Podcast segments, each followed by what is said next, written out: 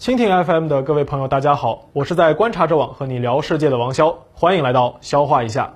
亚美尼亚和阿塞拜疆之间的战争呢，让我们关注到了这两个外高加索地区的小国。十一月二十一日，我们讲了亚美尼亚，如果还没有看过的朋友啊，欢迎在节目过后再去看一看。阿塞拜疆呢和亚美尼亚都一样，都是夹在土耳其和俄罗斯中间的小国。但是呢，却能在强邻环伺的环境下收复失地，那怎么做到的呢？本期消化一下，就带大家来看一看阿塞拜疆的逆袭之路。阿塞拜疆啊，位于外高加索地区，是连接了东欧和西亚的十字路口。北边呢是俄罗斯，西边是亚美尼亚和格鲁吉亚，东边是里海，南边是伊朗。被亚美尼亚隔开的部分呢，它还有一个飞地，叫做纳西切万，临近土耳其，是现总统和前总统的老家。该国首都巴库，全国人口一千万。那阿塞拜疆的冤家亚美尼亚是一个历史悠久的国家，但是阿塞拜疆就不一样了。这个地区很古老，但是呢，这个国家又很年轻，是一个被人造出来的国家。在古代呢，它只有非常短暂的统一的王国历史，而且啊，还是个基督教王国。但是作为地域难度的出生地，面对周边各大帝国，几乎是没有抵抗力的。后来啊，在阿拉伯帝国和波斯帝国崛起之后，就一直是一个行政区。新帝国主义时期，也就是十九世纪到二十世纪初，因为工业革命带来了超强的生产力，让欧美列强对农业帝国形成了降维打击。那甭管你多强大，在欧美列强的眼中，所有其他国家都变成了工具国，要么是经济意义上的原材料生产地，要么呢是商品的倾销地，或者就是政治意义上的缓冲区。而阿塞拜疆这个地区呢，就是俄罗斯帝国和波斯帝国的缓冲区。以前是波斯帝国的地盘，俄罗斯在一八二八年抢过来了。帝国争霸的同时，欧洲民族主义思潮进入这一地区。那么，建立一个民族需要什么呢？哎，有没有课代表在公屏里面陪大家复习一下？公布答案啊！想象的共同体。信仰方面，俄罗斯信仰东正教，这一地区信仰伊斯兰教。文化方面呢，波斯帝国是波斯语民族，而这一地区呢是突厥语民族。所以啊，南北不挨着，又总是受到征服和压迫，逐渐呢就形成了属于自己的哎地区民族意识，也就是阿塞拜疆人。但是你如果真的要问阿塞拜疆人是什么人，那真的很难说。有一种暴论说他们是一群说着突厥语、用波斯文化、相信自己是土库曼乌古斯汗子孙的蒙古人后裔。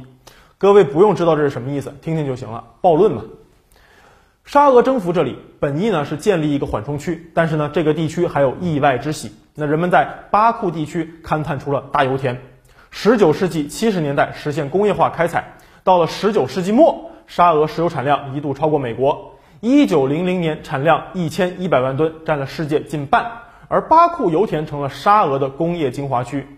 一九二零年，阿塞拜疆成为了苏联加盟共和国之后呢，巴库也就成为了首府。二十年代的时候，阿塞拜疆石油产量占全苏百分之九十五，到了三十年代仍有六成以上。二战中，阿塞拜疆贡献了石油和七十万军人，占到了阿塞拜疆人口的五分之一。这就是现代化的力量。穆斯林们为红旗而战，而不是为了真主而战。二战之后，阿塞拜疆继续做能源中心，大规模城市化和土地去盐碱化，改善了公民的生活条件，教育普及，推行俄语。总而言之呢，在苏联的治理之下，大家都是一家人。那纳卡问题由于社会主义兄弟情也就被压制下来了。但是各位注意啊，苏联在那就是一家人，苏联不在呢？一九八五年有一个天降伟人来了，把他的名字打在屏幕上。那我们啊，就从三个方面来讲解一下阿塞拜疆从苏联解体前一直到现在的发展脉络。结果我们都知道了，就是阿塞拜疆在二零二零年这一次战争中赢了，可以说是一雪前耻。那么阿塞拜疆相比亚美尼亚有哪些优势呢？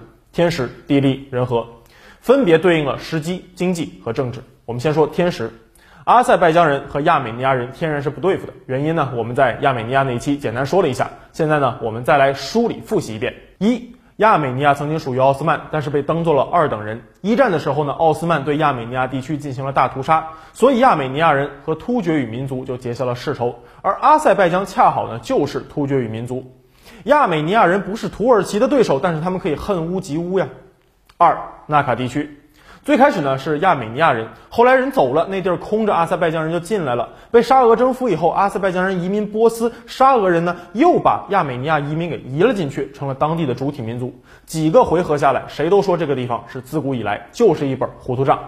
三，为什么这个地方的领土划分会这么混乱？这完全就是大国拿小国当筹码的结果。来看一下地图啊。苏维埃接管亚美尼亚的时候，承诺要把纳卡地区、纳西切万和赞格祖尔都交给亚美尼亚。如果说话算话，那么亚美尼亚的领土应该是这个样子的。当时呢，土耳其天降猛男凯莫尔对新生的苏维埃形成了巨大的压力。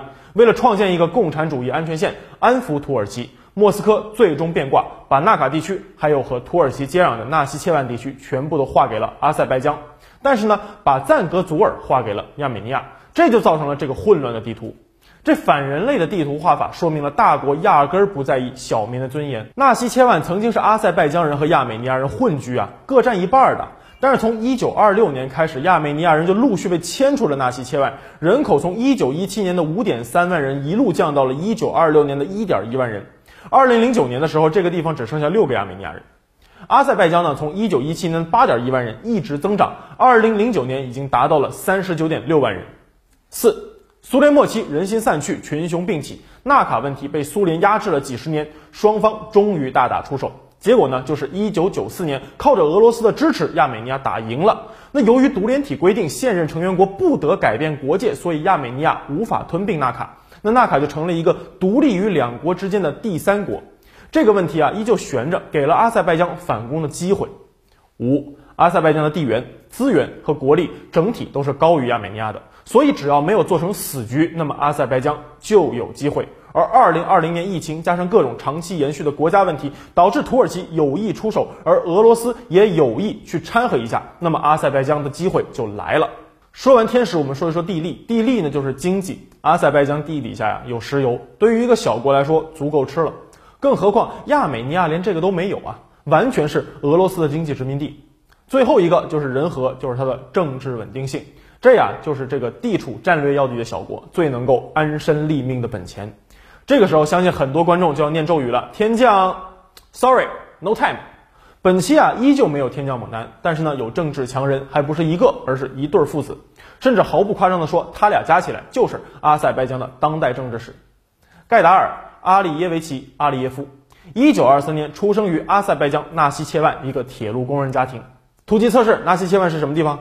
哎。就是那个飞地。一九四四年，他开始啊在阿塞拜疆的强力部门工作。一九六七年，成为了阿塞拜疆克格勃主席，并且啊在一九六九年出任阿塞拜疆共产党第一书记。一九八二年，勃列日涅夫去世，继任者安德罗波夫也是一个克格勃头子呀，就提拔阿利耶夫进入到了苏共中央，成为部长会议第一副主席，相当于是副总理。哎，但是苏联的老人政治轮岗太快了，安德罗波夫干了两年死了，继任者切尔年科更是病房总书记。最后换上了戈尔巴乔夫，清理队伍，把老阿里耶夫给撤了。戈尔巴乔夫作为近现代历史上最著名的天降伟人啊，一套五连鞭把苏联人心打散了，阿塞拜疆也就乱了。一九九一年发生了很多事情，大家聚精会神啊，不然一下子你就会乱。好，老阿里耶夫被踢出了苏共中央之后，回到了老家，成为了飞地纳西切万的自治政府主席。当时混乱的背景情况大致就是苏联垮了，阿塞拜疆和亚美尼亚都独立了。他们为了纳卡的主导权开战了。阿塞拜疆独立以后呢，原来的阿塞拜疆共产党第一书记穆塔利伯夫就地转业，成为了阿塞拜疆总统。但是老阿里耶夫也想当总统，所以不服中央。那么好，当时的乱局就是阿塞拜疆中央 vs 亚美尼亚，阿塞拜疆中央 vs 纳西切万，纳西切万 vs 亚美尼亚。各位觉得一团乱，请扣一；觉得这还有的玩，请扣二。那不管你是扣一还是扣二，反正老阿里耶夫人家扣了二。在这个三角战里头，大家可以看一看，其实老阿里耶夫人家作为平西王，跟亚美尼亚的矛盾其实不大，他的主要矛盾是和中央政府的。但是亚美尼亚这个问题啊，就可以利用一下了。于是啊，老阿里耶夫就搞了一堆小动作，对外亚美尼亚和土耳其人家不对付，那老阿里耶夫就跑到土耳其要援助。同为伊斯兰世界，哎，老阿里耶夫又跑到伊朗拿援助。结果啊，人家中央政府没有大国支援，他一个地方大员搞了一堆外国支持。然后啊，转眼就和亚美尼亚握手言和了。那国内呢？他通过境外盘过来的资源拿到国内搞政治斗争。他本人啊，成立了一个新阿塞拜疆党，其实啊就是一个大帐篷，把各派势力吸引进来。纳卡战争中，阿塞拜疆处于劣势。战场上的失败情绪传导到国内，就变成了对中央政府的失望。所以第一任总统当了半年多，一九九二年三月就垮了。第二任总统艾里奇别伊是一个民主派，又是一个泛突厥主义者。哎，但是别管你有多少 buff，打仗打不赢那就是没用。结果一堆人又起来反对他，几乎要搞到打内战。艾里奇别伊没辙呀。一九九三年五月，他请老阿利耶夫进京勤王当总理。那问题来了，如果你是老阿利耶夫，你有钱有枪还有外援，你的老板啥都没有，你会怎么做？想要辅佐他，请扣一；想要搞事情，请扣二。哎，老阿利耶夫决定啊，再二一把，当了一个月的总理。一九九三年六月发动政变，把艾里奇别伊轰下去了。处理完国内的问题，九月他直接跑到莫斯科加入了独联体。为什么要加入呢？两点：第一，独联体是苏联解体以后俄罗斯主导的一个松散的前苏联国家间组织。那么纳卡战争中，俄罗斯支持亚美尼亚，阿塞拜疆加入独联体以后，就算投诚了。我叫你一声哥，你不能继续欺负我呀。第二，按照规定，独联体成员国不得单方面改变领土。阿塞拜疆加入以后，和亚美尼亚同为组织内部成员。亚美尼亚哪怕你是打赢了，也不能把纳卡拿走。老阿里耶夫知道自己打不过，那就争取争取时间喽。最后啊，在一九九四年五月，在俄罗斯的调停之下，两国签订了停火协议。纳卡不单单实现了事实独立，还从啊阿塞拜疆那里占领了一堆土地，直接啊就和亚美尼亚接壤了。那阿里耶夫啊用纳卡的韬光养晦换来了和平发展的时间。经济上，他快速私有化企业，解散集体农庄，引入欧美资本搞油田再开发，和沙特俄罗斯一样，成了一个伪装成国家的加油站。一九九六年开始，阿塞拜疆 GDP 开始增长，政绩给阿里耶夫带来了合法性，他借此大力压制党内反对派。外交上，阿里耶夫开始走实用主义外交，充分利用石油这张牌，先修复了对俄关系，签立了长期经合协议，建立起了途经俄土两国的输油管道，一石二鸟，同时改善两国关系。然后呢，老阿利耶夫又将重心西移，废除了死刑，大搞人权保护，换得了欧盟的好感和经济支持，建立起了途经黑海的输油管道，又把欧盟给拉下水了。为了以防万一，老阿利耶夫还对美国公司出让石油开采权，双方签订了合计八十亿美元的三项长线合同。军事上，他又向北约靠拢，一九九四年成为了准会员。老阿利耶夫通过平衡俄美欧三方关系，国际环境长期稳定。二零零三年，老阿里耶夫身体恶化，临终前修改制度，指定总统去世以后由总理代理，而总理就是他长期培养的儿子小阿里耶夫。小阿里耶夫在国内没有什么像样的对手，他大搞卡里斯马魅力统治，俗称刷脸，每年在全国啊跑三十多圈啊，走遍了阿塞拜疆，加上老爹的政治遗产，选举是没有压力的，甚至不屑于参加电视辩论。阿里耶夫父子很明白，地区小国的自我奋斗可以决定发展的上限。但是地区的稳定才能够保住下限。那么坚持多元化外交，除了亚美尼亚之外，谁都不得罪，依旧是小阿利耶夫的核心任务。我们知道啊，欧美国家一贯喜欢啊对那些威权统治者喷垃圾话，但是欧盟对小阿利耶夫基本上就是睁一只眼闭一只眼。欧盟派驻观察员都不怎么吭声。哎，为啥呢？里海啊是鱼子酱的最佳产地。小阿里耶夫为了规避欧盟的人权调查，每年啊给二十多个欧洲议员送两公斤，四十公斤鱼子酱能换来欧洲半睁眼，这笔买卖不亏。Well, you're at the heart of that ghastly Brussels bureaucracy, and the whole thing's a gravy train. Fifty thousand a year salary, twenty thousand a year expenses, champagne, lobster, foreign travel, luxury hotel.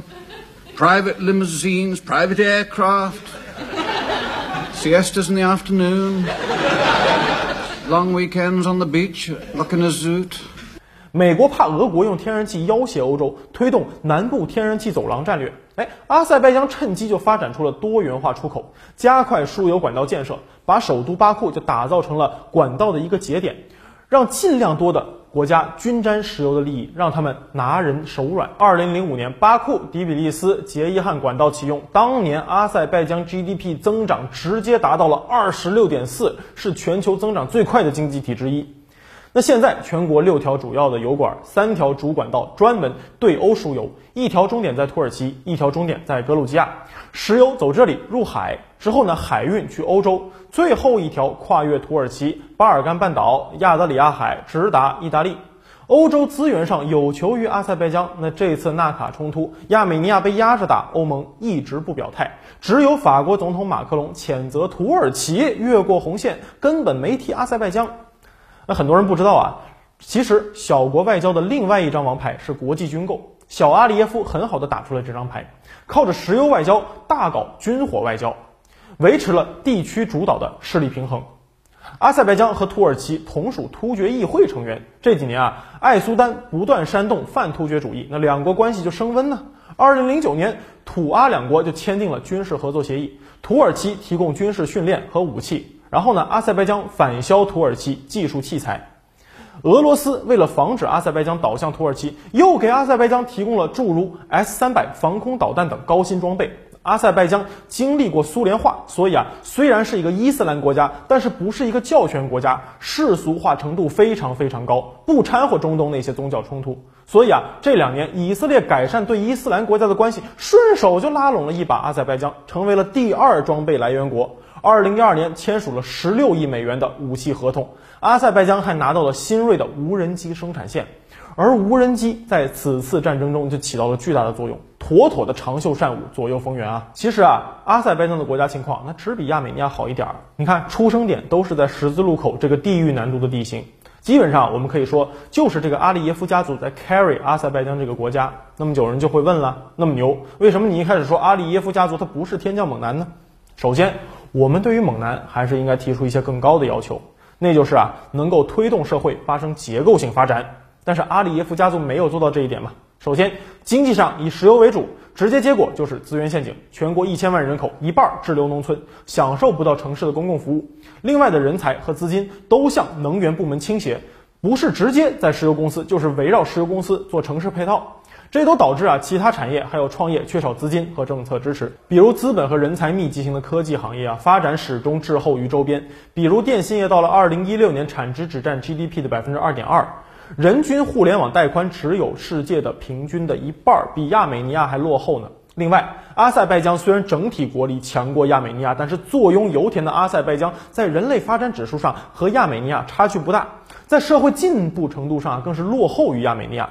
过去的欠账到现在也没有补课，失业率稳定在百分之五，其中呢只有百分之零点五的人能拿到失业补贴金。医疗小诊所免费，但是医院大部分已经私有化，三分之二的药品靠进口，价格不低，人均寿命只有七十三岁。二零一七年全国教育经费十二亿美元，只有百分之二点一投向了高教领域。要知道，陕西一个中学都能拿到七亿人民币的投资呢。阿塞拜疆的高教投资啊，给大学盖楼都不够，高教人才产出不足，再加上石油行业的挤出效应，就这样还想要经济转型，那才怪呢。那你靠着石油，阿塞拜疆的财政有一百一十七亿美元，是亚美尼亚的四倍，但是根本不知道钱花到哪儿去了。我们且不说那些左翼猛男啊，单单说几个右翼的天降猛男，朴正熙和埃尔多安，他们都带领各自的国家实现了工业化和城市化。那么执政近三十年的阿利耶夫父子，只能算是政治强人，离天降猛男还差十条街。其实啊，今天世界上有二百多个国家，不是每个国家都能像中国、美国这样追求丰富的产业结构。如果不是从前啊，欧美政客搅屎，用民族主义搞乱世界，也许啊，也根本就不该有这么多国家。很多小国人口也不多，体量也不大，你不要求着它有多复杂。我们以前啊讲过，我国的东北地区经济模式呢，就是按照产业建立国企单位，每个单位都是一个小社会，里面有学校、医院、剧院，还有自己的生产零食，哎，逐步扩大，形成一个功能性城市，比如像鞍山啊、鹤岗啊。那么放眼世界，其实很多小国在面积上、在人口上，也就是我国东北功能性城市的规模吧。那么对于这些国家，其实啊，他们只需要把国家当成一个单位去经营就可以了。总统是厂长，亲戚、朋友、小舅子做配套产业的领导，如此一来就是一个超稳定结构。阿塞拜疆就很有代表性，哎，所以我们啊可以把它当做一个功能性国家来看待。好了，那以上就是本期视频的内容。如果您觉得有收获，一起在公屏上来一波，变得更强。也欢迎大家点赞、评论、转发，分享给志趣相投的朋友。最后啊，有兴趣的呢，还可以关注我的个人账号王潇 Albert。很感谢大家一直以来的支持，我会继续努力，给大家从新闻作为切入口，分享更多的干货和知识。哎，另外啊，我们此前还挖了个坑，说要聊一期日本农协和为什么日本的西瓜这么贵。那么本周六如果没有什么突发新闻插队，我们就做一期关于日本农协的节目啊，期待大家的关注。好，祝大家变得更强，我们周六再见。